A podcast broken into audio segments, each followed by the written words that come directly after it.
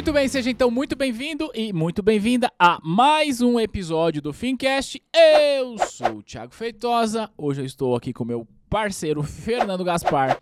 Manja tudo dos Paranauê de mercado financeiro. Se você acompanha a T2 há mais tempo, você provavelmente já viu o Gaspar por aqui, porque a gente já fez live. O professor Fernando Gaspar ele é professor no curso de CFP aqui junto com a gente também, tá? Mas ele tem um projeto chamado Lead Invest, que também tem cursos de CPA 10, 20 CEA. Eu já vou apresentar ele, passar a palavra para ele, eu tenho muitas perguntas para fazer. Entretanto, antes de começar, Gasparzão, eu sempre faço aquele jabá inicial, que você que acompanha o Fincast, eu sei se já tá cansado, tá? Mas eu preciso falar. Seguinte, você que tá aqui no YouTube assistindo, vai, você pode ouvir essa parada, tá? Spotify, Deezer, qualquer plataforma de áudio você ouve. E para você aí que tá só ouvindo com o fonão aí, indo pra academia, indo pro trampo, ó, você pode assistir isso lá no canal do YouTube, beleza? Vamos fazer esse crossover. Se for pro YouTube, se inscreve aí no nosso canal. Fernando Gaspar, meu parceiro, obrigado por você ter vindo. Obrigado por ter subido a serra. Eu sei que hoje é um dia triste para você, mas já era previsto. Para quem não tá entendendo a piada, o time dele foi eliminado pelo meu da Copa do Brasil na data de ontem, embora o episódio esteja indo ao ar em outro dia. É, mas mesmo assim, mesmo o time dele sendo eliminado, ele está aqui, cumprindo a palavra dele. Triste porque tentaram agredir o Cássio na vila, mas isso é uma história para um, uma, outra, uma outra mesa e a mesa de bar. Gaspar, seguinte, eu vou te passar a palavra, mas antes eu vou fazer aquele contexto. É, você sabe quem é a audiência que acompanha a T2, porque a audiência que acompanha a T2, boa parte já te conhece, do CFP, mas também é uma audiência muito parecida com a audiência lá do Lead Invest, que é um projeto que você tem, que tem a mesma roupagem da T2, de cursos preparatórios é, e tudo mais. Então eu não preciso falar para você da característica da nossa audiência. E por que você conhece a nossa audiência? Eu vou dizer o seguinte: eu gosto de trazer aqui no Fincast histórias reais de pessoas que estão no mercado financeiro hoje em uma posição de destaque, que têm um conhecimento legal, mas que tiveram desafios no passado, porque é isso que vai inspirar as pessoas. Aliás, isso vai ao encontro que estávamos falando antes de começar a gravação, que a gente está falando de estudos de casa e tal. Então, por que, que eu estou falando isso? A gente sabe que você tem a Lead Invest, que você dá curso para certificação há um bom tempo, você tem um projeto online, você tem um projeto presencial, tem equipe, tem o Carlão lá que manja pra caramba também, tem mais professores lá na Lead. Mas, velho, eu não queria saber disso. Eu queria saber lá atrás, qual foi o dia, o day one, que o Fernandinho ou o Gasparzinho falou assim: Quer saber? Eu quero trabalhar no mercado financeiro, como eu faço? Conta pra gente lá atrás, volta no tempo aí, e como foi que você caiu nesse mercado, cara? Cara, é, eu, é, é uma história que eu me orgulho bastante. Que legal. E, e ela me remete bastante aqui São Paulo, hum. onde tudo começou, né? Legal. É, desde moleque, eu via o William Bonner falando bolsa subindo ah. 1%, 2%, e eu ficava com aquela que coisa, é né? Isso, de, né? cara, que que é isso? Ah. Bolsa tá subindo. Eu lembro do dólar, cara, Ah. a menos de um real. Dólar a 88 centavos. Eu né? Lembro não- disso, eu lembro. Porque, cara, eu, eu vi o William Bonner falando, né? Pô, o dólar comercial está até o dólar turi é, paralelo. Paralelo que tinha Paralelo, eu antes, né? lembro, cara. E eu ficava com aquilo, cara, que, que, que é isso? Né? Como que a gente trabalha com isso? E aí, no momento de começar aquela, essas perguntas, quando a gente está na adolescência, né? O que, que a gente vai fazer da vida? Hum. A gente começa a se perguntar em termos de propósito e a gente não vai saber o nosso propósito porque a gente não tem maturidade, Ah, né? Então, ah, a é. gente fica cheio de dúvida. E aí, cara, eu, putz, o que, que eu vou fazer da vida? O que, que eu vou fazer da vida? Decidi fazer administração. E eu falo que deu certo, porque eu caí no lugar onde que eu comecei a entender este mundo Uhum. né? É, eu acredito que se tivesse feito uma economia teria sido melhor, mas eu acho que a administração me abriu as portas para essa vontade que já vinha desde muito tempo Uhum. é, de gerar a curiosidade de ir para cima desse, conte de- desse conteúdo, né? Uhum. e começar realmente a aprender na prática como que funciona o mercado financeiro. E aí eu falo que essa história ela começa aqui em São Paulo, porque aí eu comecei a pesquisar. Cara, o que, que eu faço para trabalhar no mercado financeiro? Isso foi lá em meados de 2008. Hum. Sou caveirão. Só tenho cara de novinho, mas é caveirão. Eu comecei antes, pai. Então, lá em 2008, eu comecei a fazer muitas pesquisas de, pô, como é que eu posso para trabalhar em banco? Né? Aham. Porque na Baixada Santista era muito comum banco. É, No mercado financeiro a gente não é banco. E, pô, tinha 19 anos de idade na época. 18 para 19 anos. E aí eu conheci a CPA 20. Certo. Cara, eu conheci a CPA 10, CPA 20. E aí, cara, eu sou muito competitivo. Tá. Falou, cara, não vou pra 10, vou direto pra 20. É. e naquela época, 2008, cara, É. não existia plataforma É, é. alguma. É, não tinha. Não tinha material. É. Tá? Eu lembro que a minha prova foi impressa. É. Eu lembro que a é, prova foi é, impressa. Cara, e eu fui com a cara e com a coragem e com os materiais que eu vi no conteúdo programático e os livros que eu comprei, cara. Eu comprei livro para estudar Ah, para era isso CPA aí, 20. Antigamente era isso aí mesmo. é. E eu comprei um livro também que tinha um livro de 500 perguntas da CPA 20. Eu não me recordo o Ah, autor, Sim, mas tinha é. esse livro, cara. Nessa época, quem produzia algum tipo de material era a Bank Risk, você deve lembrar disso. Acho que a Practa, que fazia apostilas, coisas mais Sim. impressas. Talvez o Edgar tava, eu não lembro quando ele começou, tinha. mas ele Eu fiz simulado lá. Ah, legal. Fiz. É, Era uma plataforma muito antigona, é, cara. é, é. Era, outra, Era- era outra realidade, né? Pra quem tá outra vendo pegada, agora. eu- é. é. E aí, cara, eu comecei a estudar, marquei a prova e fui fazendo a cara e na coragem. Uhum. Com toda aquela an- ansiedade de aprender mercado financeiro. E, e eu lembro até hoje uma pergunta que caiu na prova, que me Caramba. marcou tanto, cara. Era uma pergunta de FI, É. de fundo imobiliário, perguntando eh, as regras, né, as exceções Ah. lá para você ser isento de imposto de renda. Então isso me marcou tanto que eu falo, cara, quando saiu o resultado, eu fiquei tão feliz. Que, diga-se de passagem, não saía na hora. Não. Você podia pegar o resultado pelo telefone, lembra disso? Isso. Cara, e ó, era tempo pro É, resultado sair. Era é. no mínimo uns 15 dias É. que você ficava naquela ansiedade. E aí, a partir daí, cara, tirei a CPA 20. Eu falei, putz, e agora? Já tirei a CPA 20. E agora, o que, que eu faço? O que, que eu faço, né? Porque É. o Meu principal objetivo era ter a CPA 20, fui lá e, pum, tirei a CPA 20. Se você entrar lá no site da Ambima, você vai ver, cara, 2008, lembro. É, 2008. É, a primeira certificação minha foi lá em 2008 cara, que foi a, a CPA 20. E aí eu falei, poxa, e agora? Cara, eu vou começar a trabalhar com a área de investimentos Uhum. ou área financeira. E aí foi quando eu fui contratado para trabalhar numa empresa como assistente financeiro. Ah, tipo, não foi em banco, nada? Não, eu não tive a primeira oportunidade eh, como bancário, né? Aí, putz, abracei falei, cara, vambora. Aí a paixão veio completamente, porque eh, era uma empresa nova, relativamente nova de logística, lá na Baixada Santista, e que não tinha nenhuma estrutura financeira. Cara, então eu falava de balanço, falava de DRE, falava de fluxo de caixa. E aí, cara, começou a aflorar mais aquele meu conhecimento, né? E aquela vontade de, putz, vou aprender mais sobre esse assunto. E aí, de assistente, ah, virei coordenador de, de investimento, ou de investimento, não, de coordenador financeiro lá. Quando, quando existia muito tempo atrás, aquela galera que é do Santander vai saber, existia lá atrás um nome chamado Projeto Verão que era a contratação apenas para aquele período de férias nas cidades do litoral, que você não era contratado pelo banco. Você não era contratado pelo banco. Esse projeto eu não conheço. Não era. Você era terceirizado, e aí, se você né, quisesse, eles poderiam ser, te aproveitar para poder você trabalhar dentro da instituição financeira. Cara, para você ter uma ideia, eu já estava fazendo muita entrevista já naquela época. E aí, por isso que eu falo que aqui São Paulo marcou bastante. Porque eu falo que as oportunidades, elas estão para quem sabe aproveitá-las e pegar todos os insights possíveis para que você agarre as oportunidades. Um dia antes de fazer a entrevista no Santander para esse projeto, eu fiz uma entrevista no Itaú para estágio, aqui em São Paulo. Certo. E aí, a pessoa do RH falou assim: o que, que você acha que banco faz? Cara, ninguém acertou naquela época. Ninguém acertou. E aí ela falou, né, explicando pra galera, falou assim, cara, banco vende sonho. Eu, como assim banco vende sonho? Se você quer comprar um carro, você vai onde? Quem vai te ajudar a realizar esse sonho? Você quer uma casa, onde Faz- você vai realizar esse Faz sonho? sentido. Você quer uma via vi- viajar? Onde que você tem cartão de crédito, limite para você poder viajar? É, cara, eu fiquei com isso na cabeça. E aí, naquela época, cara, 2008, é, a gente não tinha a estrutura que a gente tem hoje de internet, etc. Cara, eu lembro que eu saí dessa entrevista, meu telefone tocou muito e eu não consegui atender. Né? E aí, naquela época, eu não tinha crédito no telefone. eu fiquei com Não aquilo dava pra retornar, Eu não tinha crédito. eu fiquei com aquilo tão na cabeça que eu falei o seguinte: andando pela Paulista, eu fui procurar uma banca de jornal para comprar um cartão telefônico.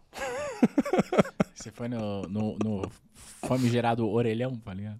Peguei o primeiro orelhão- que eu via, depois da compra do cartão, e comecei a ligar. Pra Cara- quem. Pera só um pouquinho. Pra quem tem 20 anos, vou explicar o que é um orelhão.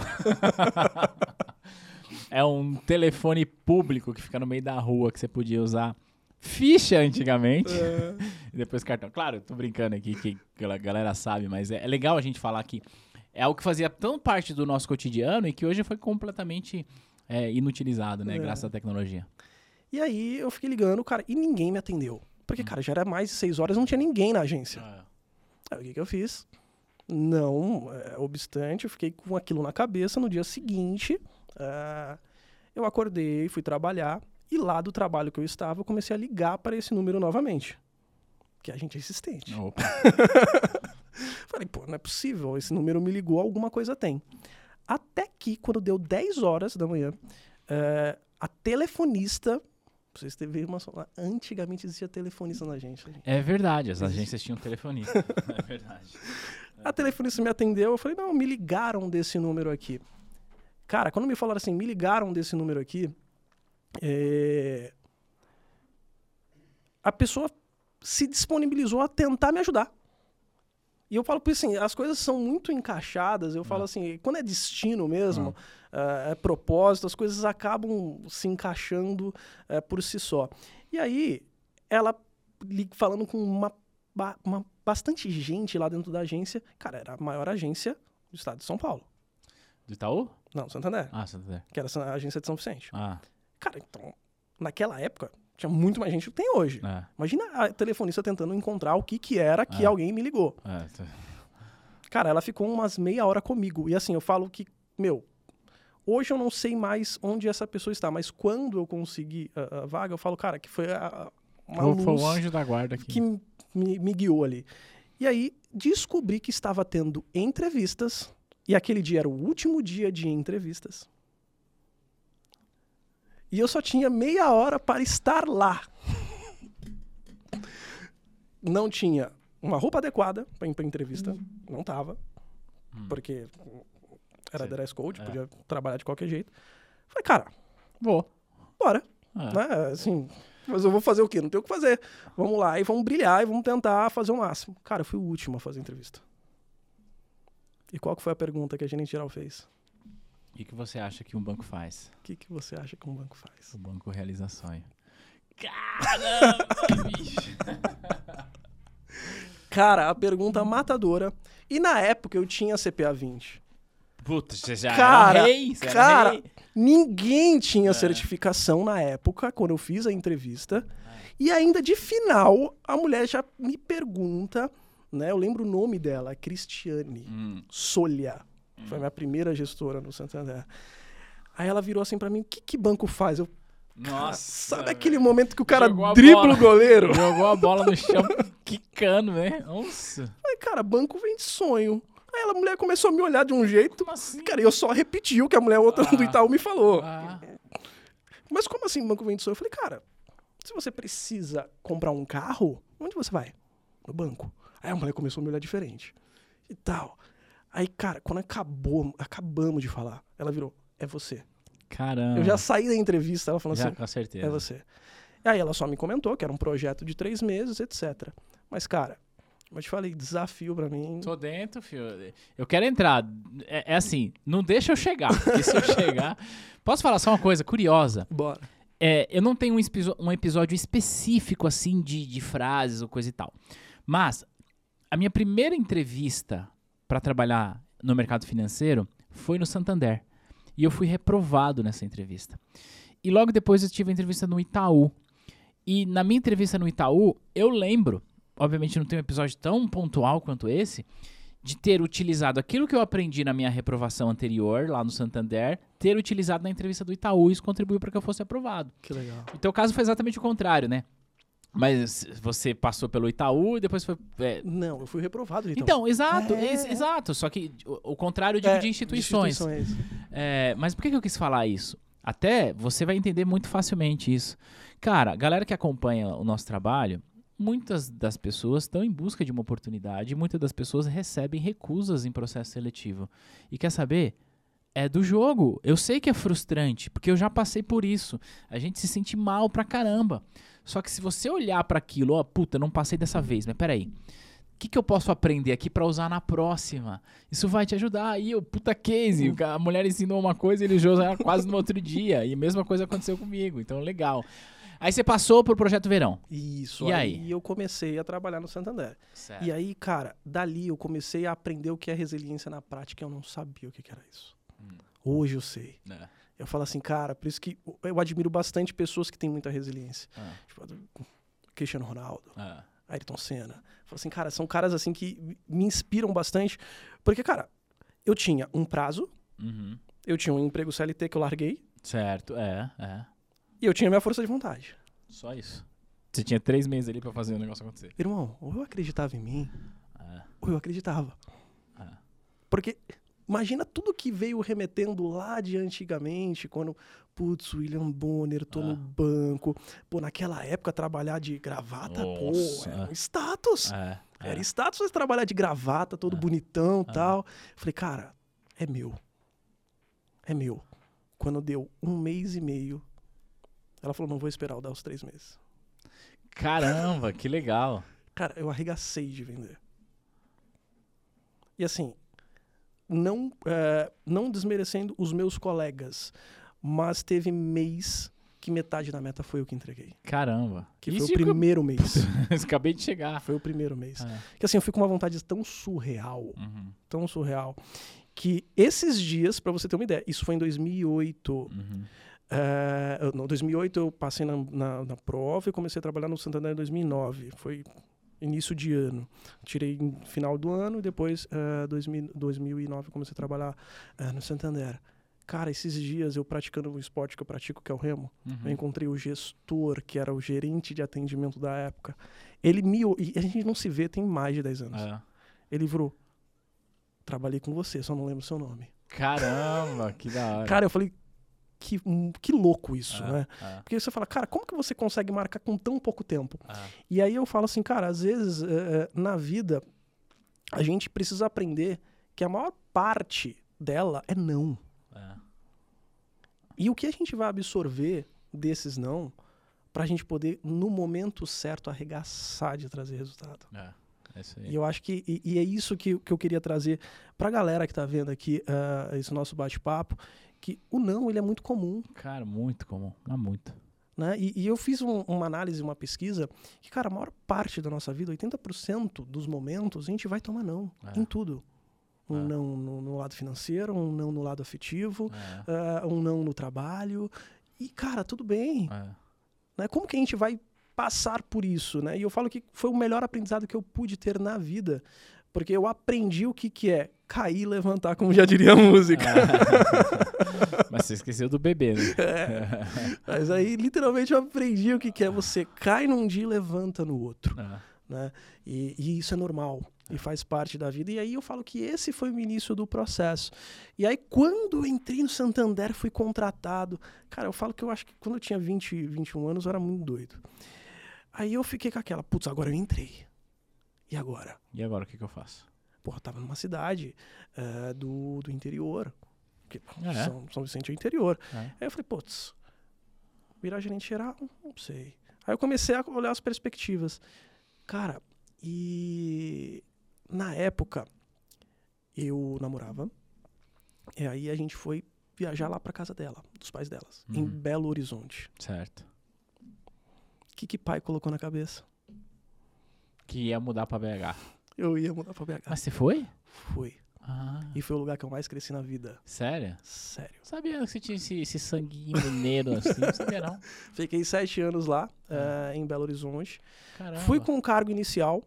ah, No Santander, aí- você no pediu Santander, é. transferência e foi. Cara, o gerente geral não entendeu nada. Ah, Mas ela via que eu tinha um sangue no olho na época, que eu falo, às vezes tem coisas que você não entende, Ah. né? E aí, cara, em 2011, final de 2010 para do- pra se 2011, soubesse, tinha não, oferecido final um não. de queijo pra você aqui. primeiro dia, eu lembro disso. É. Eu falo que a, a vida ela te testa, né? Eu saindo de São Paulo com a minha namorada, a gente indo pra BH, batem na traseira do carro, eu chego em BH com a traseira toda fodida. Porque no dia primeiro, primeiro dia útil, Ah, eu ia começar a trabalhar na nova agência BH. Caramba. E aí dali pra frente, cara, foi uma carreira bem meteórica no banco. Com 24 anos eu já, já estava em uma gestão da maior agência do estado de Minas Gerais, Caramba. a um ponto de virar eh, gerente regional. Hum. E aí, cara, eh, propósito voltou de novo pra mim, Hum. tá? Aí eu falei, putz, será que é isso? Falei, cara, eu trabalhava muito. Porra, imagina. Eu cobri três férias de gerente regional Ah, Pra eu poder tomar a decisão de falar, pô, não é isso. ah, E não pela pressão, porque, cara, eu aprendi muito. ah, Acho que claro. nesse período foi um período de, de aceleração de carreira é muito importante. E eu falo para as pessoas, passem por esses períodos É. de estresse, assim mesmo, que vai trabalhar pra caraca. E É. vai acabar se lascando bastante, mas é um período que você acaba aprendendo bastante. E quando eu cheguei próximo tá, ah, desse período de virar um gerente regional, eu tive um problema de familiar muito pesado. Ah, minha avó começou a ter problemas de saúde, aí ela teve eh, Alzheimer e depois ela ficou acamada. Putz, e minha família é pequena. Uhum. Aí eu falei, pô, e aí? Carreira ou família? Que às vezes é uma decisão que a gente precisa tomar. E é muito difícil. É. E, e eu vou te falar assim, que foi o período mais difícil da minha vida, mas eu peguei aquela resiliência que eu aprendi pra entrar pra poder mudar o jogo. Porque eu decidi pela família, logicamente. Uhum, Eu sou filho único de pai e mãe. uhum. Minha, minha avó só tinha ela e minha tia. E, cara, lidar com pessoa que tem um problema de Alzheimer e ainda há camada é muito difícil. É muito. Então, toda vez que eu ia, pra, voltava para Santos, eu ficava com a minha mãe e ajudava ela, né? E assim, porque quando você lida com uma pessoa de Alzheimer, você tem que ter muita paciência. Ah, E eu lembro nas passagens que eu brincava bastante com a minha avó e ela rachava de rir, depois ela esquecia tudo, aí voltava de novo. E aí foi quando eu decidi voltar. Mas aí eu voltei como ah, o mesmo cargo que eu tinha, não fui promovido, eles até me ofereceram a Regional Sul de Minas. Ah, mas eu falei, cara, não, mesmo assim é quatro horas até chegar lá, então se der algum problema. E aí deu uns dois anos depois que eu voltei, eu falei, putz, vou dar aula de certificação. Você já manjava de investimentos? Já tinha o CEA na época, pô, o CEA Ah. foi 2014 ou 2015 que eu tirei. Na época ninguém tinha É. CEA. Ah, Ninguém tinha. E eu, eu só tirei o CEA porque o regional falou numa reunião. Eu falei, gente. Que na época não chamava CEA, né? Chamava SEI, lembra? É, e eu É. falei assim, gente, que certificação é essa? Ah. Que eu não sei. Tipo, eu achei que a CPA 20 era o máximo, que eu, né? era- eu tava achando que eu era rei da É. CPA 20, né? Aí eu falei, pô, que certificação é essa? Aí eu peguei, putz, vou lá fazer essa prova. Aí eu agendei essa prova, tranquilo. Passei, lembro muito bem na época, cara, eu passei na risca.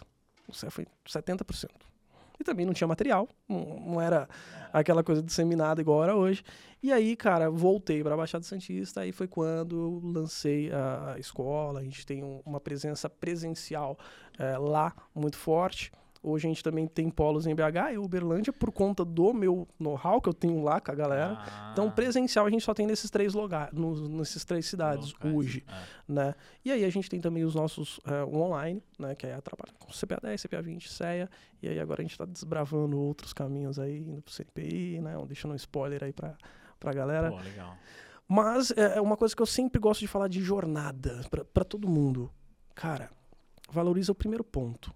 O seu processo, ele vai doer, mas cara, nunca deixe de esquecer quem você é, tá? Porque durante essa mudança, eu vou te falar que foi um dos piores momentos da minha vida que eu não sabia lidar com aquilo. Você pensa em alguém que, pô, só conquistou, conquistou, conquistou, conquistou, conquistou, aí, putz, tem que abrir mão daquilo tudo pra recomeçar do zero. né? E aí é uma coisa que eu falo bastante. Cuida do seu ambiente.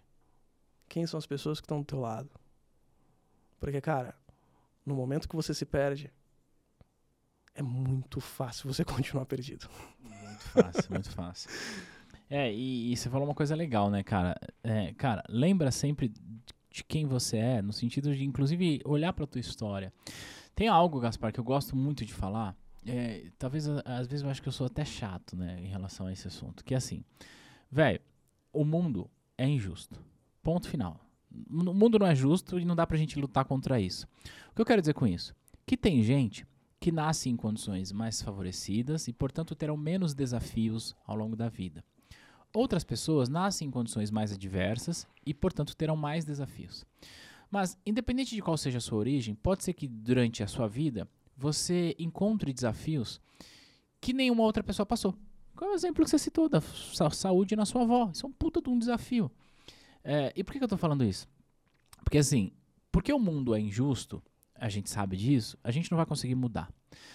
E a gente erra, na minha percepção, quando a gente é, começa a comparar a nossa trajetória com a conquista do outro. Velho, não é esse o jogo. O jogo é olhar pra tua trajetória e em qual momento você tá, qual é o próximo passo que você tem que dar. Ponto final. Ah, mas o fulano tá fazendo intercâmbio. Dane-se o fulano. O lance é, qual que é o teu próximo passo? O teu próximo passo é buscar a CPA 10? É a CPA 10 que você vai buscar, meu irmão. Ponto final. Depois você vai pra 20. Algumas pessoas podem ir direto pra 20. Então, ah, o teu próximo passo é arrumar um emprego? É. Mas esse emprego é o banco? Talvez não seja. Talvez seja o teu caso de trabalhar numa empresa anterior antes, Aham. depois você ir pro banco. Eu também, meu primeiro emprego não foi o banco. Mas é, é respeitar a tua trajetória, o momento que você tá. É isso que importa. Então, muito legal você, você trazer isso, porque, cara, eu acredito muito nisso. Não, a gente não pode comparar a conquista da outra pessoa com a nossa trajetória. Isso é. Isso é. Eu tô procurando um termo pra falar, mas isso é crueldade com a gente mesmo, velho. É uma autofrustração. É uma. Você vai, vai se frustrar, ponto. Né? Cara, muito legal você compartilhar isso.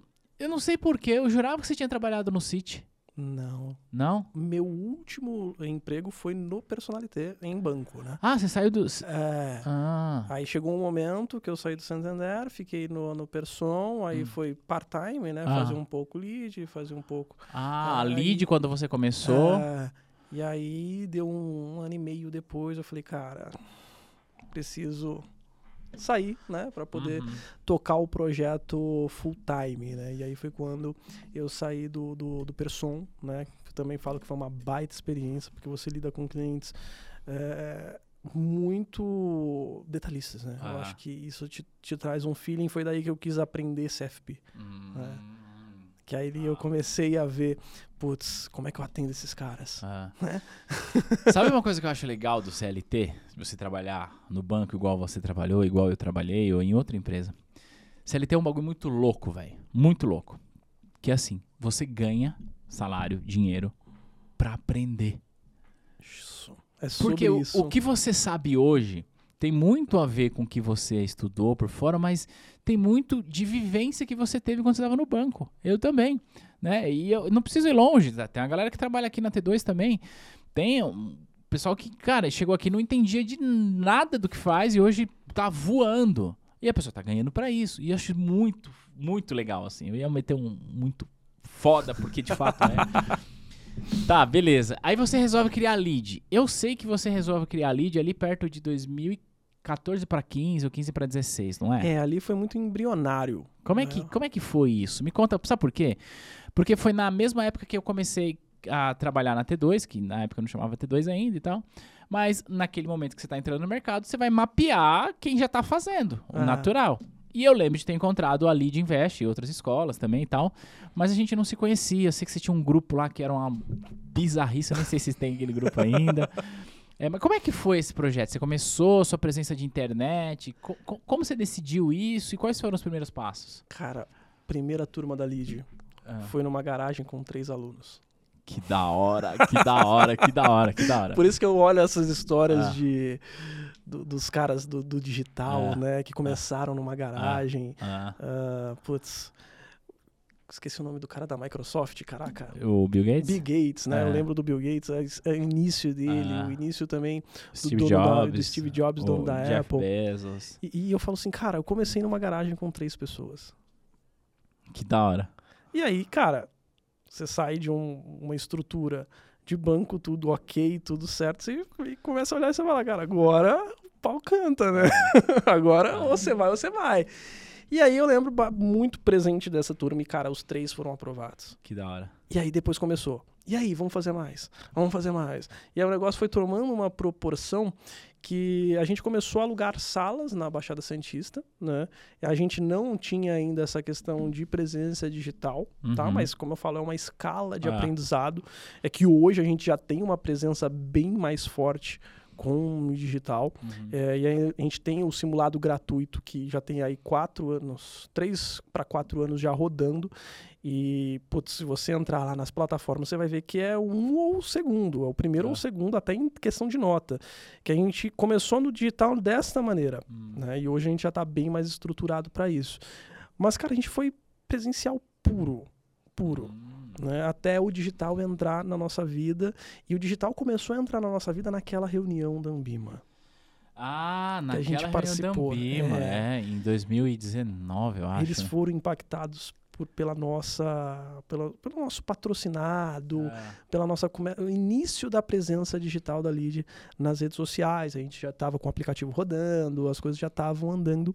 E ali a gente começou a ir mais pro online. E Uhum. aí eu comecei a sair do presencial. Foi a hora que o Carlos entrou, Uhum. né? Também não sabia nada de mercado financeiro, nada. Carlos é um nerd. Né, Carlão, salve, irmão.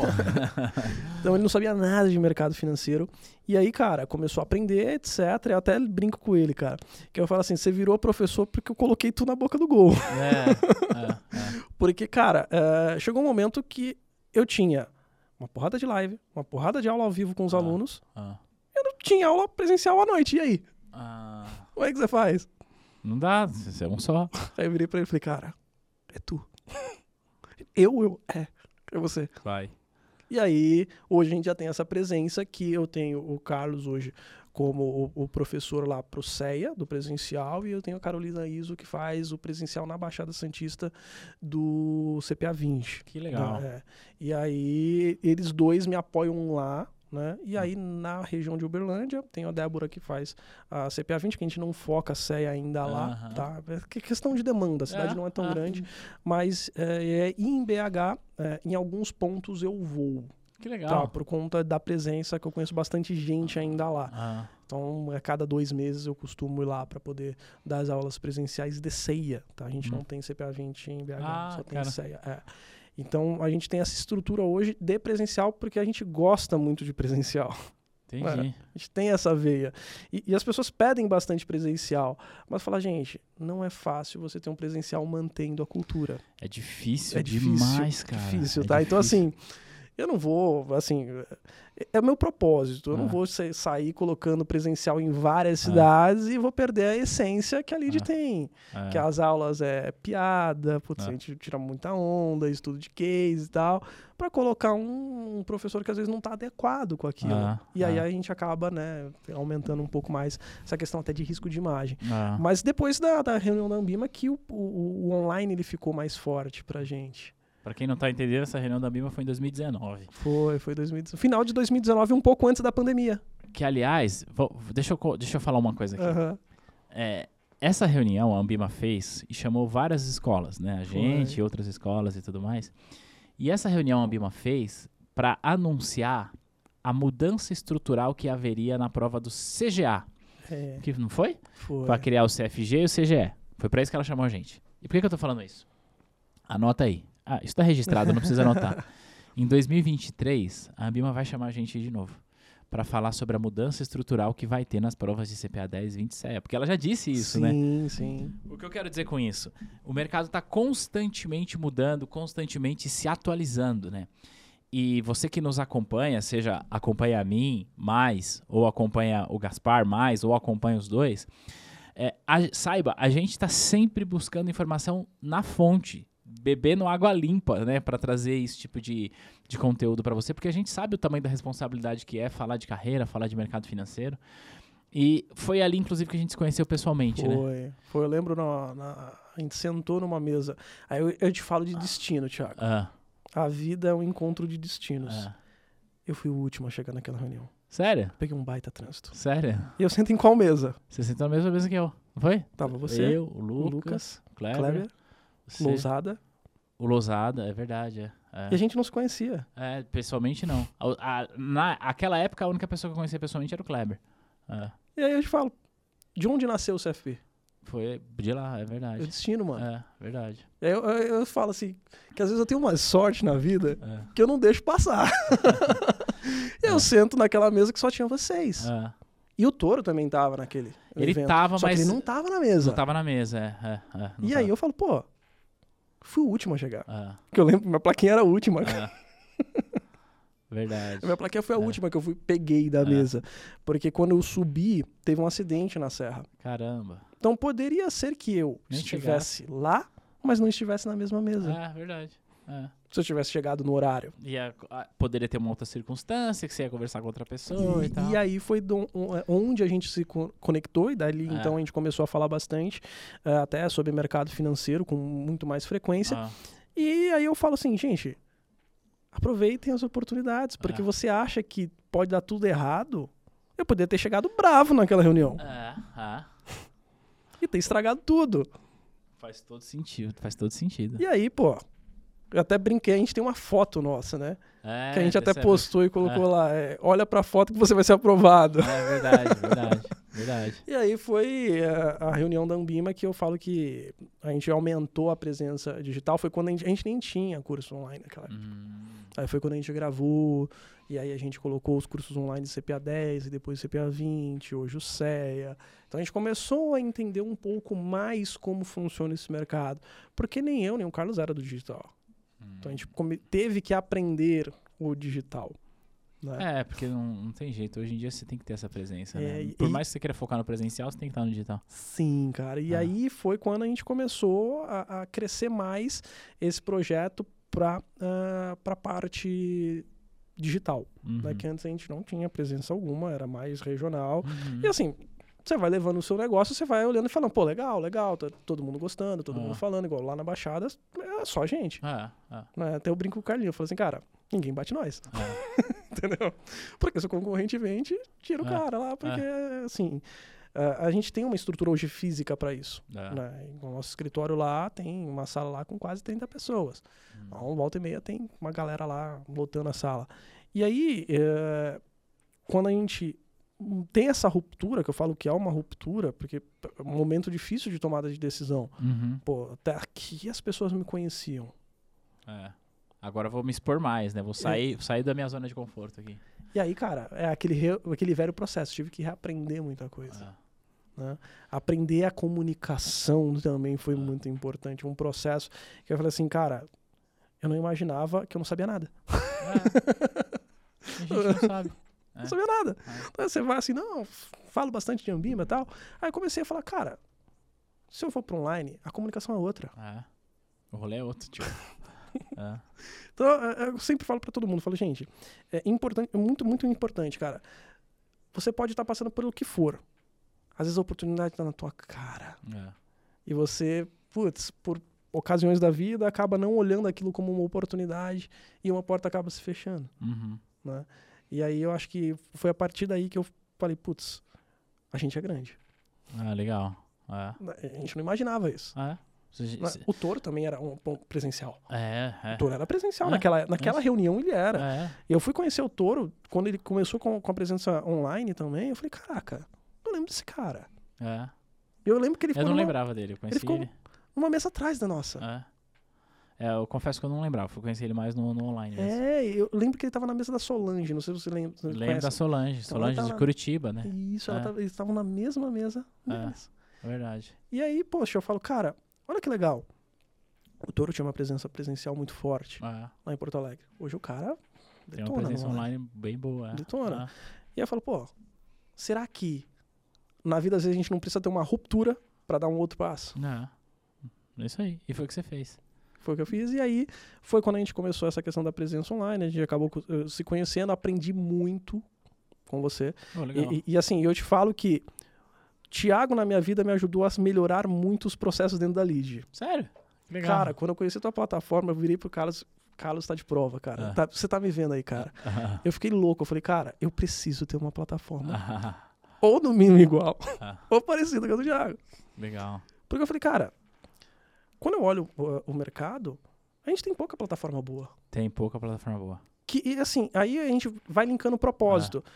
Você é um cara também que se preocupa muito com a aprendizagem do aluno fora da caixa. É, puta, cara, eu sou louco por isso aí. E a gente só, só tem isso É, tendo bons sistemas, É. temos do bom, né? é, algo bom para poder entregar para o aluno. E, cara, antes, quando a gente começou no digital, cara, não tenho vergonha nenhuma de dizer isso. Meus cursos eram na Hotmart. Não, mas, cara, é Meu normal, irmão. é normal. Hotmart. Eu não conseguia nem colocar simulado. É, é, exato. Assim, É. E aí eu falo, como é que eu treino meus alunos? E a gente passava, né? A gente É. passava, a galera fala assim, cara. E hoje é tudo integrado. Então, é. a, a gente fala assim, pega as boas, a- a- os bons insights e traz pra você. Putz, quem é bom naquilo? Fica, aprende com aquela pessoa. Traz coisas boas dela. E, e, e aí, cara, quando eu falo de união de propósito, eu falo, foi por isso que o CFP nasceu. Porque a gente já falava bastante do É. CFP. E aí, putz, e aí, vamos, vamos, vamos, bora. Aí você pega a tua história, aí você olha a tua trajetória. É. Se em algum momento eu tivesse cortado É. ali, ou- não aproveitado, É. será que a gente estaria hoje aqui conversando? É, provavelmente não. É as oportunidades, cara. As oportunidades, cara. e eu legal. falo que tudo começou lá, em Lá 2008. atrás. É, isso aí. Cara, eu tô tendo, eu tô tendo muitos insights aqui, muitos insights. É, você falou sobre a plataforma e tal. É, é uma parada que, que a gente se orgulha bastante da nossa plataforma.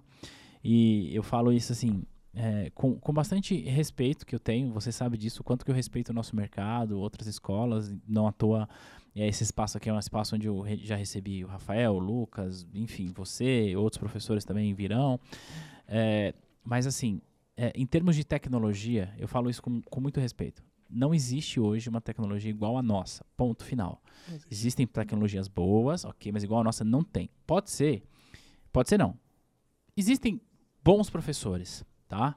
Talvez que para algumas pessoas, os professores sejam até melhor que eu, e tá tudo bem. Mas em termos de tecnologia, ponto, não tem. Mas por que, que eu tô falando isso? Porque você citou esse assunto, mas quando eu comecei, sabe como era o meu simulado?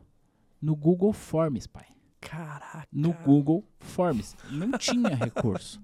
Simplesmente eu criava um Google Forms, a pessoa respondia, e aí quando ela respondia, ela recebia um vídeo de, sei lá, uma hora, uma hora e meia, com um comentário de todas as perguntas. Que louco. Eu não tinha recurso para fazer isso.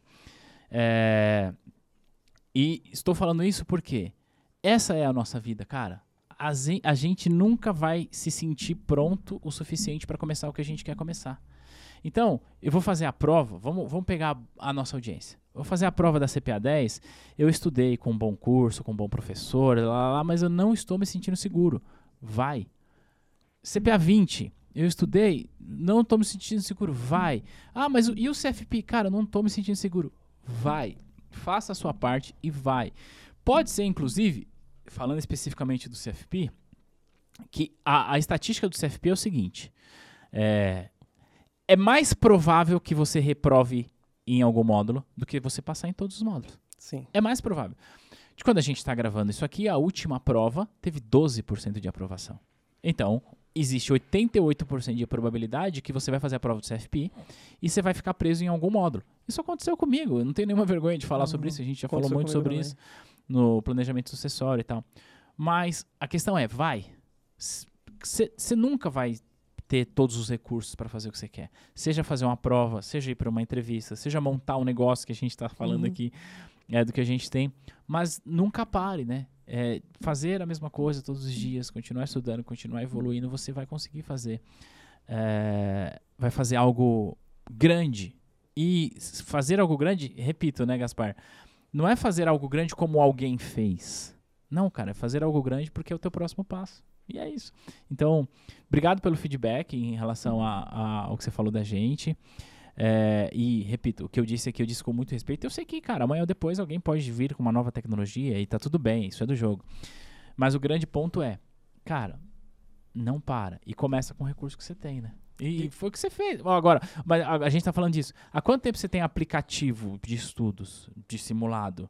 Cara, eu não tenho até hoje um aplicativo só de simulado. Eu tenho um aplicativo pra você ver as aulas lá, que saiu há pouco tempo. Então, cara, é- são, são falhas e virtudes que todo mundo vai ter, mas o importante é que a coisa evolua, né? Não, e, e é uma coisa que você- comentou do, do aplicativo. A gente começou primeiro com o aplicativo que é aula. Ah, ah de questões, né? É, e, e assim, é o que eu falo pra todo mundo. Você Ah. nunca vai estar preparado pra aquilo que você nunca viveu. Ah, é. É isso aí. Você simulou a É, prova. Você é. não fez a prova. Exato. Você não passou aquele nervosismo de entregar lá o seu É, RG, é. sua, sua CNH, o cara olhando pra tu toda hora, né? Aquela pressão da prova. Você não passou. É. E- Eu- eu- sabe uma coisa que eu acabei de lembrar que não tem nada a ver, mas tem? É, não sei se você reparou, se você sabe, né? A gente tá gravando esse podcast, é onde eu gravo esse podcast, é, não é na sede da T2. É numa produtora de podcast que fica no mesmo prédio aonde são realizadas as provas da Ambima. Olha que doideira. A gente tá em um andar, as provas, se eu não me engano, são no sétimo ou no décimo sétimo. Você sabe onde é o andar que tem prova aqui? Tem um lugar aqui que tem prova, né? Então, olha, olha que louco, que, que- que curioso, né? Onde a gente tá agora. Tipo, nesse exato momento que a gente tá aqui conversando, tem uma galera aqui embaixo, ou mais pra cima, não sei exatamente qual que é o andar, que tá lá agora, Fritando aquela... fritando a cabeça, fazendo prova, lembrando das coisas que, que aprendeu comigo, que aprendeu com você. Olha que louco, cara, lembrei disso agora. Que É. doideira. Fica aqui nesse prédio. A gente não tá preparado. Ah, Sempre, né? E, e eu falo assim que quando não estar preparado e ir pro game fez tanta diferença. Thiago, eu lembro que quando a gente montou o simulado, eu fiquei pesquisando uhum. por horas pra saber onde que eu conseguiria ter uma plataforma de simulado. Que, cara, na época tava sem grana Ah, pra investir.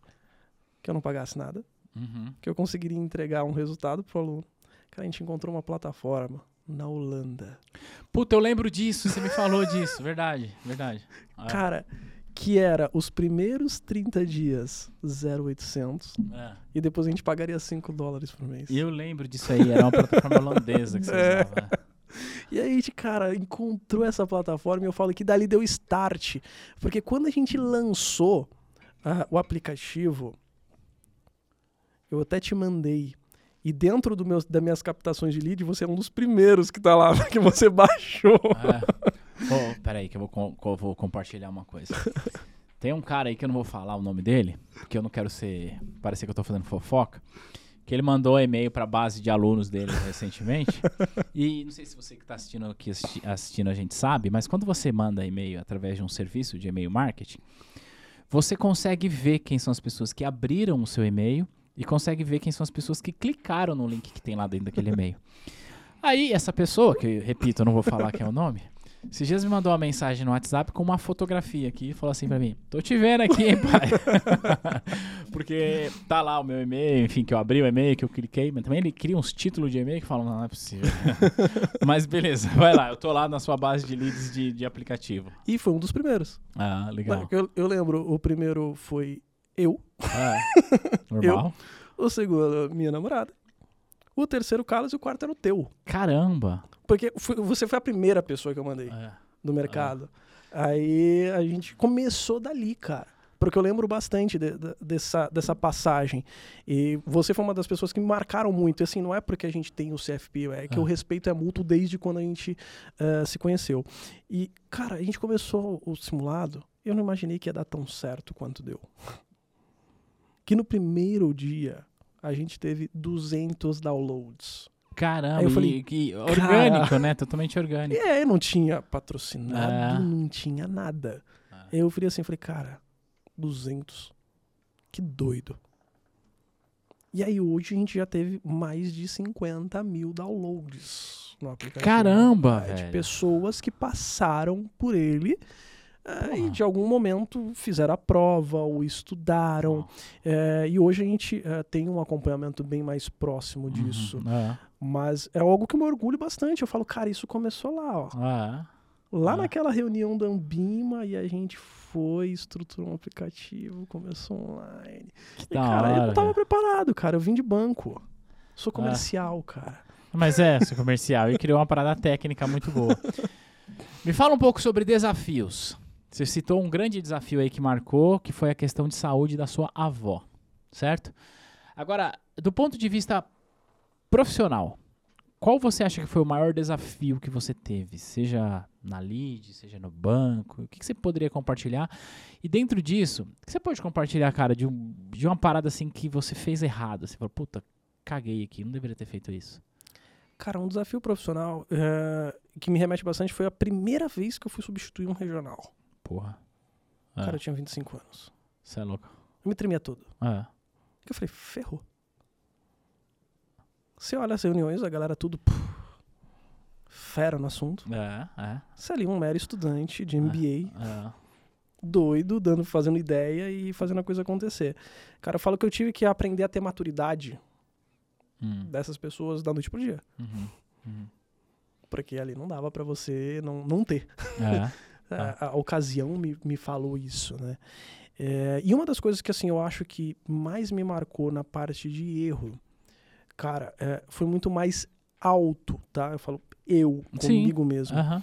Cara, foi quando eu tomei a decisão de sair do banco e eu comecei a não acreditar em mim. Foi o maior Ah, erro comigo mesmo. é.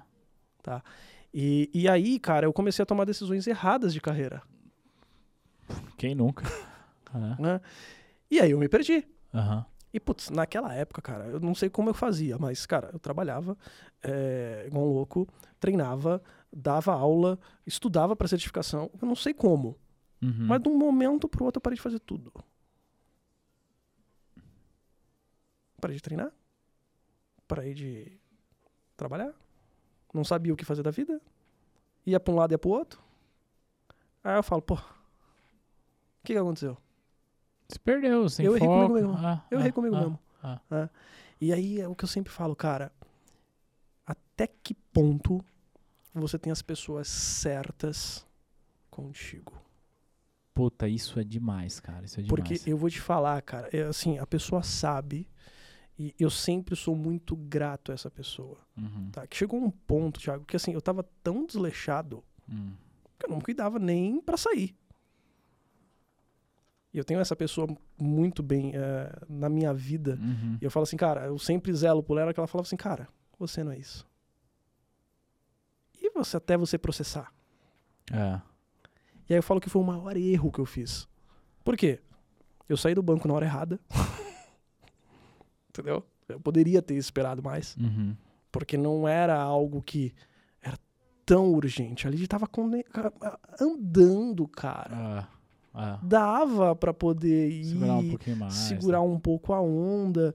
E aí, cara, é aquele momento que você começa a dar migué no trampo, coisa Ah. que você não é tu, velho. É, Tá ligado? Não é tu. Ah, Tu vem numa escala. Cara, eu lembro, o último ano que eu saí do banco, eu sempre tive no Santander a escala de 1 a 5. Eu, minha nota era 4. 4 para 5. Eu saí no Santander com 2. caramba. Então eu falo que foi o maior erro É, na minha carreira é, eu ter me desleixado comigo mesmo. Saquei, saquei. E se não fosse essa pessoa, Aham, poderia não estar aqui. saquei. É, Saca? Mas, mas também, é, isso te trouxe aprendizados, né? Muito. É. Me, me remeteu à resiliência que eu tive lá no início. Porra, que legal. me deu um gás, cara. Que eu falei assim, cara. Voltou aquele gás de, de moleque, que eu Aham. tinha 19 anos. Que aí eu lembrei e falei, putz, mano, olha o que eu construí até aqui. Porra, é isso aí, isso aí. né? E aí entra naquilo que eu tô falando, né? É, olha o que eu construí até aqui. Cara, essa frase é muito forte, tá ligado, né? Sim. Por mais que hoje você que está aqui nos assistindo fala assim, pô, mas eu não construí nada. Como não, velho? É, olha, olha, porque você acha que você não construiu nada porque você está se comparando com a outra pessoa. E esse jogo é errado, Eu velho. fiz muito É isso. cruel. Fiz muito isso. É cruel com, com você mesmo. Você construiu. Cara, olha os desafios que você passou na vida. Eu tô falando isso aqui pra quem está nos assistindo, né? Olha os perrengues que você passou na vida, os desafios que você passou. Algumas pessoas passam problema com saúde na família, outros com pessoas na família que têm desafios é, com algum tipo de vício. Ah, Cara, é um negócio tão louco a nossa vida.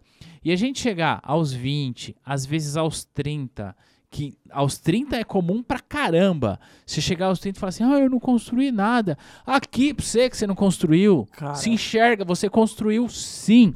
Talvez você não construiu a mesma coisa que eu. Mas eu também não construí a mesma coisa que outra pessoa. Então olha pra tua trajetória, velho. E tudo certo, né, velho? E Entendeu? Tudo É, certo. é. E, e eu falo que se eu não tivesse esse, esse aprendizado hoje, cara, eu não estaria com tanto sangue no olho que eu tô, cara. Ah, E você sabe, cara, eu Ah. fui pro maior desafio de certificação do mundo. Ah. Fui pro CFA. pro CFA, é, é. E Mas aí, se- como será é que tá? que há algum tempo atrás eu teria? Nada, você não, não acreditava em você, como é que você ia? E aí por isso que eu falo, cara, pessoas é importante pra cacete. Putz, Porque eu tive que aprender a dizer não ah, a pessoas que eu achava que estavam comigo É. e não estavam. É, ah, eu acho que uma coisa importante também, Gaspar, é a gente aprender a falar não, né? É, Eu tenho uma tia muito querida, uma tia muito querida, que certamente ela não tá ouvindo isso porque ela não acompanha, mas enfim. Ela me ensinou uma coisa uma vez, e eu tenho dificuldade de praticar isso, mas fica aqui o ensinamento da minha tia Marta para você que está aqui. Quando você diz não para outra pessoa, você está dizendo sim para você. Isso é um ensinamento que a minha tia Marta fez, que certamente ela não está ouvindo e tal, mas enfim.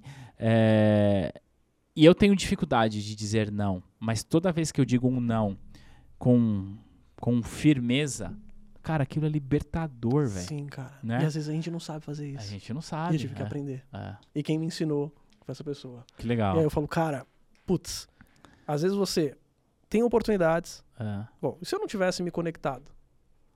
é, E aí? é, Com essa pessoa? Não tivesse conhecido essa pessoa na vida? é isso aí. Né? Não tivesse uma relação comercial também já com essa pessoa na vida? É. A gente não teria aprendido. E, e aí, voltando uh, aqui pro CFA, cara, eu falo, cara, foi o desafio mais louco que eu falei, que eu vou entrar na vida. Ah, Eu falei, cara, uma certificação que é fora do padrão, uhum. mas a- além de fora do padrão, ela traz uma bagagem de conteúdo. Surreal, né? Eu falo pro Carlos, tu acha que renda fixa é difícil no CE, no CFP? É, Meu irmão, o negócio é muito mais embaixo lá, Ah. cara. Porque você fala de renda fixa de título municipal. é. Você faz precificação, igual a gente usou com os alunos do, do CFP, por isso que eu falei pra ti, Você falou mesmo, é É. verdade. de títulos que tem cláusulas de Ah. call, de put. Só que lá, cara, é municipal. Ah, Caramba.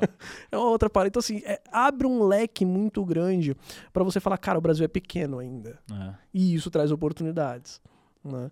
E aí, agora, vou pro level 2. Né? Que legal. Você vai Tô. fazer quando, level 2? Cara, minha pretensão é fazer em fevereiro do ano que vem. Tá. Tá, tô, tenho uma janela agora pra novembro, mas Tá em cima, né? hum, assim, cara, CF, o CFA, Não, você tem CFA. que dedicar, velho. CFA é outro jogo. CFA. É, e aí, como eu tenho alguns outros projetos que eu quero colocar primeiro, então o CFA aí vai ser já para já a- fevereiro, né? Eu ainda tenho tempo para poder fazer a inscrição até a próxima prova, né? Que o bom é que o CFA agora também é online, né? Ah, Ajudou bastante. né? Antigamente eu tinha menos provas ah, e era escritão lá, e bora lá. máquina. Agora é um centro, né? Igual a Ambima, ah, quando você vai fazer uma legal. prova da pô, Ambima legal. ou da, da, da Ancor, né? Quando você vai fazer presencial. planejar. Tá na hora, né, planejar. tá na hora de, né? Você até o CFA, né? Ah, Até o CFA já é né, eletrônico. E, e aí, cara, é uma paulada. São 140 questões. Chutando aí, você faz 70 de manhã, 70 tarde. E o pau canta, cara. Que da hora. Ah, É, eu, eu tenho como uma meta, embora não uma prioridade, buscar essa certificação, mas confesso, não é uma prioridade. Pra quem não entendeu, a certificação é CFA, é uma certificação internacional. Cara, você com essa certificação na mão, você é rei do mercado no Brasil, sim. no Brasil. E você pode também trabalhar no mundo. No né? mundo, É. E assim, eu quis mais tirar a, a CFA muito por uma questão minha pessoal, né? Uhum. Eu tenho cidadania europeia. Ah, é verdade, Então, tem isso, né? né, Eu brinco e falo que hoje eu não tenho filho. É. Mas Quanto um tempo? eu, eu tenho o Fred, né? É. Só o Fredão, Fredão safado. pra quem não conhece, o Fredão é um golden, tá? Ah. Um caba Ah. safado, muito safado. Quem acompanha nas redes sociais sabe o que que é. É, E aí, cara, eu tenho essa propensão de, putz, se um dia eu tiver um filho, e aí, será que eu vou morar no Brasil? Ah. Não sei, velho. Então, putz, como é que eu posso continuar trabalhando com aquilo que eu curto, ah, né, com uma habilitação internacional? Uhum. Porque hoje eu tenho a lead, mas e se amanhã a vida muda? Legal. Né? A gente Ah, não sabe. É.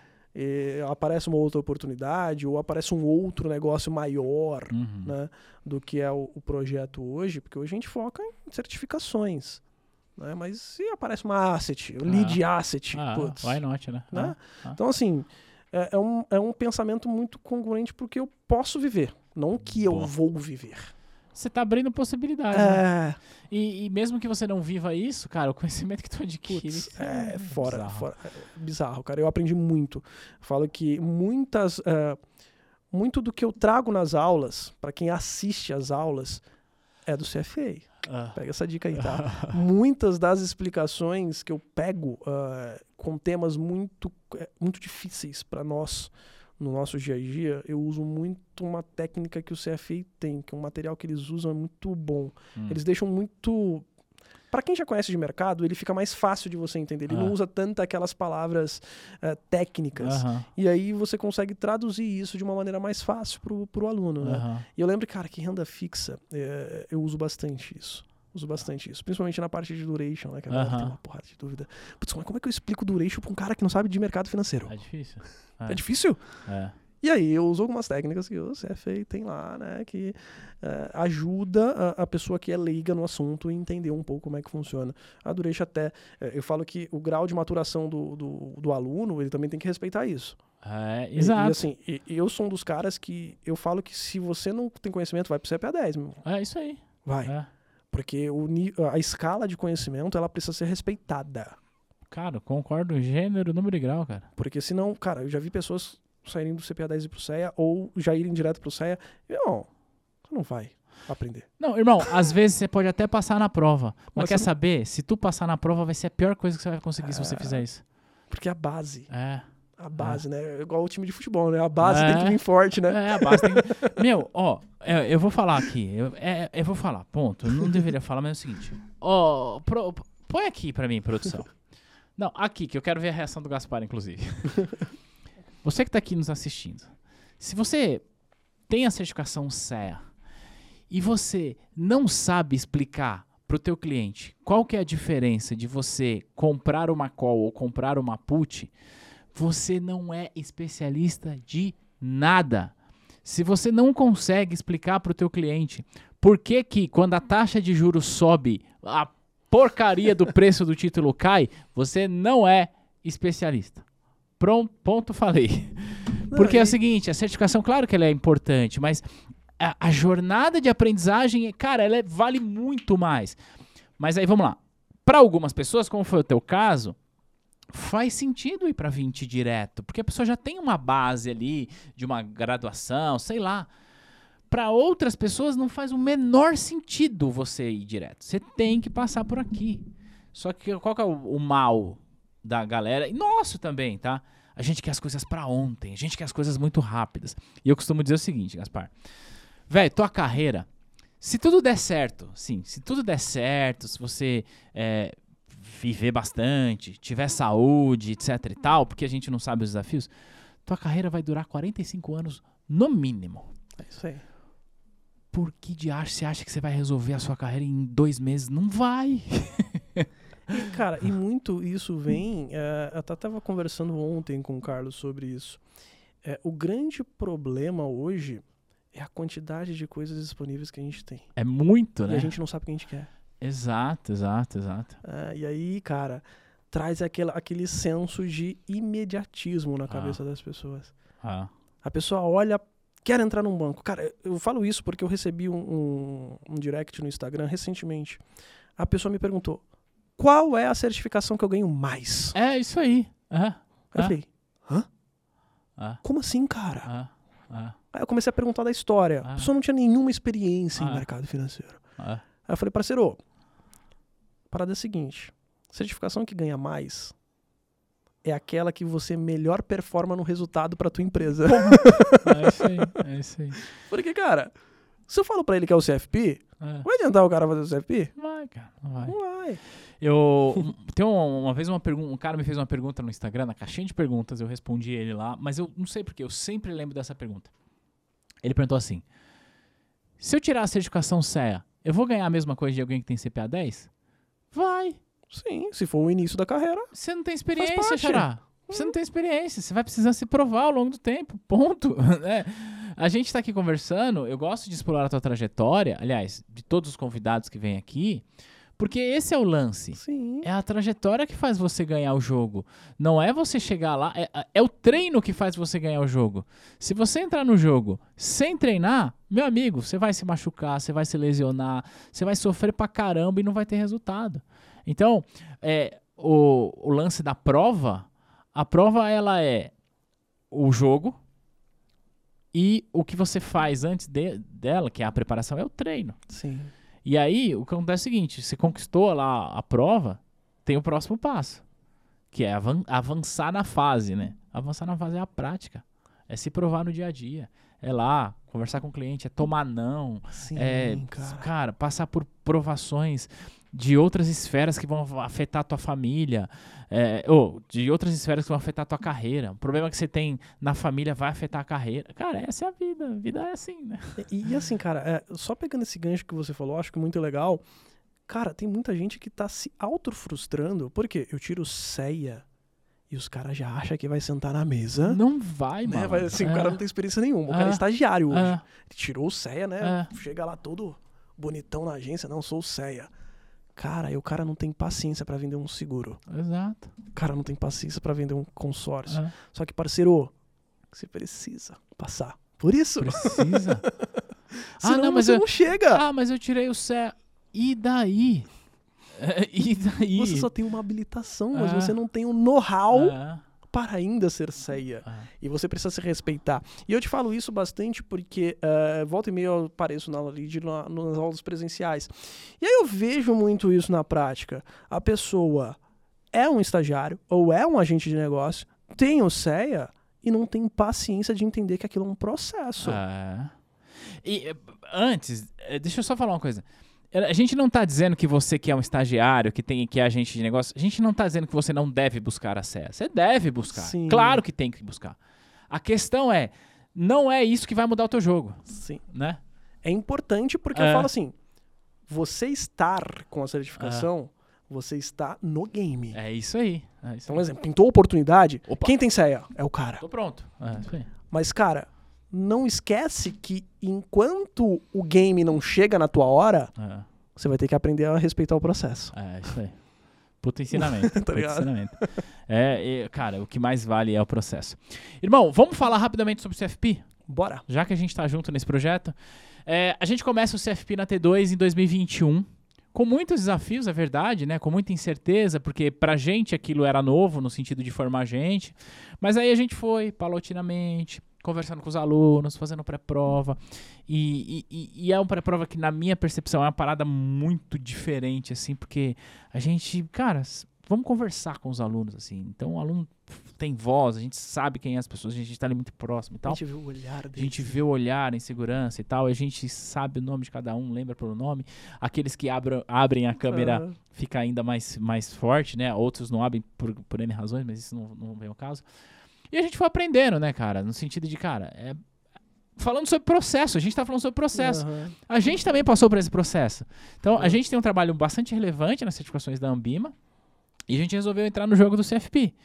O, qual foi a nossa postura, né? Já que a gente tá falando sobre o processo. Cara, vamos entender como esse negócio funciona primeiro? Sim, cara. né? Vamos se provar, vamos entender, pra gente é, criar casca. Mas me conta, você gosta bastante dessa parada, né? CFP. Putz, adoro, cara. É. Eu falo que a certificação a das de todas é a preferida. Por quê? Cara, você sabe 360 da vida de uma pessoa. Ah, Então, cara, literalmente você muda o teu jogo de vida quando você sabe do CFP. é. É, e, e eu falo bastante sobre isso porque, cara, o CNPI você vai aprender a analisar a empresa, parceiro. é, O CGA você vai aprender a escolher empresas. isso aí. Só que, cara, o CFP é vida. Puta, muito legal, né? É, Você vai aprender a fazer um bom planejamento securitário. Ah. Eu não faço mais hoje seguro como antes. exato. Não faço, cara. Ah. Igual eu tava fazendo, a gente teve que fazer o da Lige recentemente. Aham, é, pra, é, a gente foi. A gente não tinha o- Uhum. o, seguro lá do, de incêndio. uhum. E aí remeteram a gente e falou: não, você precisa do seguro de incêndio.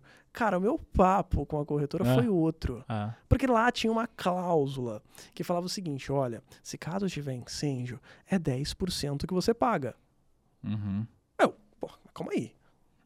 Se eu tenho uma cobertura de incêndio tenho o evento coberto, ainda tenho que pagar 10%? E aí o papo com a corretora foi: eu aceito pagar mais de prêmio, mas eu não quero ter Ah, esse ônus. ah, que legal. Isso eu paguei 200 conto a mais Ah, por uma cobertura que, se caso tiver um incêndio, eu não pago nada. exato, isso aí. E aí eu falo, o, o nível do CFP ele te bota num outro patamar de vida, galera. É real isso. Pra tu que tá assistindo aqui, se você é, fala assim, tem alunos nossos lá, até me recordo um, o Flávio, Aham. ele não vai fazer a prova. Ah, Mas ele tá estudando o CFP. É isso aí. Eu achei isso sensacional, cara. E eu tava conversando com ele, ele falou, cara, muda. Porque você come- começa a ver planejamento sucessório. É. Putz, eu acho sensacional. Ah. E, e é até o que eu brinco nas aulas. Eu falo assim, cara, antes de casar, não deixe de assistir esta aula. Porque é o seguinte, cara, casamento nada mais é do que como que a gente vai administrar os bens, Ah. meu irmão. É isso aí. Não é que você não gosta da pessoa. Não é isso, não é? Entendeu? Porque é um, é um assunto chato quando É. você vai falar, não, vamos casar com separação total, que na minha opinião é o melhor Ah, Pra gerenciar bens, Ah. pra poder. Porque, cara, imagina, você é empresário, tá? Ou você pretende ser empresário. Eu e o Thiago, a gente é, a gente sabe disso. Cara, se toda vez que você precisa fazer um contrato da empresa, você precisa da anuência do seu cônjuge. ah, exato. Ah. Mas por que você precisa disso? Porque você tem um regime de casamento Ah. que te pede isso, tá ligado? E no CFI você aprende qual que é o regime de casamento ideal pro teu momento de vida. É isso aí. E aí eu até brinco, eu falo, cara, 500 reais é o preço do pacto antinupcial. Puta, é, é os 15 reais mais bem pagos, né, da vida. Fora os demais temas Ah. aí que, assim, eu falo que é uma certificação que literalmente ela te coloca num outro patamar de conhecimento. Mesmo que você não faça a prova, Hum. falo, passe pelo CFP. Vamos falar do, do projeto que a gente criou lá, que também é embrionário, né? Que é o Esquenta CFP. Sensacional, cara. É, eu tô falando isso porque tá fresco, inclusive, Aham. né? É, o último encontro nosso foi há dois dias da gravação desse episódio. Conta aí o que é o Esquenta CFP, velho. Cara, a gente traz o CFP na veia, Ah, na prática. A gente Ah. pega estudos de casos, eh, principalmente você que tá vendo aí, como é que funciona essa questão de estudo de caso. A gente pega um- algo da vida real. né? A gente analisou no primeiro esquenta ah. eh, um caso de um ex-médico, é ex-médico? Puta, eu não lembro a profissão Foi, foi um ex-médico que eh, ele Era, fez era. uma doação para os três filhos em vida e ele faleceu depois de uma semana. Só que ele tinha... Só que o 31 tiozinho. outros é, filhos. o tiozinho era litecatra, tiozão o era- tiozinho era brabo. E aí, cara, houve um passivo de TCMD de 200 milhões. Ah, isso aí. E aí, cara, a gente explora isso. É, E aí a gente explora com o quê? Com todos os conteúdos que caem na prova. é. E aí a gente presenciou que isso tem feito bastante, é, bastante, tem feito, tem dado bastante certo, porque cara, como a Fundação Carlos Chagas está vindo com a prova, É, a gente... é muito nessa linha. É, né? é. A gente vai conversando com as pessoas e, e principalmente com, com, com- a galera que está lá, que eu acho que a galera que está lá tá no, no game, né? E eu lembro bastante, cara, da cara da Fabi. Hum, Fabi. No primeiro esquenta, Ah, que a gente mostrou uma questão, só Ah. pra gente validar se era realmente Ah. aquilo. Ela olhou e falou: Meu Deus, é minha prova. ah, isso aí. É, foi isso mesmo. Mas por quê? Porque a gente se preocupa, além da prova, a gente se preocupa também em trazer coisas da vida real É. que você vai aprender no CFP e você começa a entender que, putz, faz sentido eu aprender esse negócio. E eu te falo assim, cara, antes, eh, você me conhece mais tempo, eu de mercado financeiro eu sou muito agressivo. É. Mas depois que eu aprendi o CFP, meu, meu, estilo de até de investimento mudou da água pro É, vinho. é isso aí. Então é, eu coloco ah, o perfil agressivo com muito menos dinheiro. é, Foco muito mais na renda passiva. é. Sou mais tranquilo agora, né? O- o planejamento financeiro muda É de uma maneira. jogo, né? É outro jogo, cara. Ó, a gente não vai ficar aqui fazendo jabá do esquenta, mas olha que, olha que, que legal. É, no último encontro, o, o Diego, se estiver vendo nós aí, salve Diego. Diegão. O Diego, que é um dos nossos alunos do CFP, é, ele viu uma matéria que saiu na Infomoney de que o Senado havia é, zerado o ICMS para motocicleta. Isso. Moto de até 170 cilindradas. E o Diego falou assim: cara, tem uma coisa errada aqui. O Senado não pode fazer isso. Como assim? O Senado não pode é, isentar IPVA. É, É. Acho que eu falei ICMS, né? IPVA. Tá errado. O Senado não pode. Não foi isso que eu aprendi lá. E aí, o que, que ele fez? Trouxe para os nossos estudos de caso. E a gente vai lá na Constituição para entender o que está rolando. E, na verdade, não é que o Senado zerou o IPVA para moto de até 70 Aham. cilindradas. O que o Senado fez, que é constitucional e, portanto, ele pode fazer, é estabelecer uma alíquota mínima de IPVA. O que significa, para moto de 170 cilindradas, o que significa que alguns estados podem cobrar IPVA ainda. Mas, veja, a, a matéria que vem na imprensa e talvez tenha que ser assim porque é pra atingir todo mundo. E fala, não, o Senado zero IPVA. Aham. Pra uma pessoa leiga, fala, beleza, não vou mais pagar o IPVA de moto até 170 cilindradas, porque o Senado zerou. Mas pra uma pessoa que manja, fala, não, peraí, como assim? O Senado zerou IPVA? tá errado. Então você consegue, consegue entender coisas que são do dia a dia. Pô, a gente tem uma puta discussão aí se vai zerar, se vai diminuir o ICMS do combustível, se não vai. Cara, tudo isso você fala, peraí, será que isso pode? Será que isso não pode? E aí, ou seja, você vai muito para além disso. E aí, resumo, tá? Essa matéria que o Diego trouxe, é, não é que o Senado é, isentou o IPVA de moto até 170. Dentro do princípio constitucional que cabe ao Senado Federal, ele pode estabelecer uma alíquota mínima de IPVA. E quem define quais serão as alíquotas serão os, os estados. E o que o Senado fez foi, olha, para motos 170 cilindradas, a alíquota mínima é zero. E aí o Estado, se quiser cobrar 0, 1, 2, 3, 4, é problema do É Estado, o isso. Senado não vai se meter mais. Mas é legal isso, tá vendo? É a vida real no dia a dia. Irmão, a gente tá aqui há uma hora e quinze. É o seguinte, Boa. pra quem não te conhece ainda, embora eu acho que... é- Mas colo- fala pra galera onde que estão suas redes sociais, como te segue, enfim. E depois, é claro, vou fazer um jabá pra galera estudar com o CFP com a gente. Boa. Fala aqui pra essa câmera aqui, ó. Show. É, você vai me encontrar nas redes sociais como Fernando H. Gaspar, tá? É, isso é a minha rede pessoal. Lá eu falo um pouco de certificações, mas eu uso muito mais para falar de mercado financeiro. E tem também o arroba leadinvest, tá? Lead de L-E-A-D, tá? De conduzir. E invest, sem o E no final, tá? É, vocês me encontram lá, é, basicamente, porque de lá acaba indo para YouTube e para as outras demais. É, E aí, vamos fazer o nosso jabá, né? É, agora aqui, produção. Aqui. Seguinte, se você tá pensando em estudar CFP, o link tá aqui embaixo desse vídeo, tá? Você vai ter aula comigo, você vai ter aula com o Gaspar e vai participar dos esquentas que, spoiler, o esquenta não é só com a gente, tá? É. A gente traz professores muito é, reconhecidos naquilo que fazem para você entender muita coisa, tá? Então o link tá aqui na descrição. É, e vem, só vem. Depois você me Bora. conta se a sua vida não vai ser mudada ao estudar pro CFP. Sensacional. Fechou? Irmão, mais uma vez, obrigado por ter vindo. Vamos encerrar esse bate-papo. irmão. É nóis. Pra você que está vendo a gente decidir estudar pro CFP, o link está aqui embaixo, beleza? Independente de qual seja a sua decisão em relação ao curso, aí sim. Saiba que a gente pode se encontrar no próximo material, no próximo podcast, no próximo vídeo. A gente vai se ver. Tchau, tchau.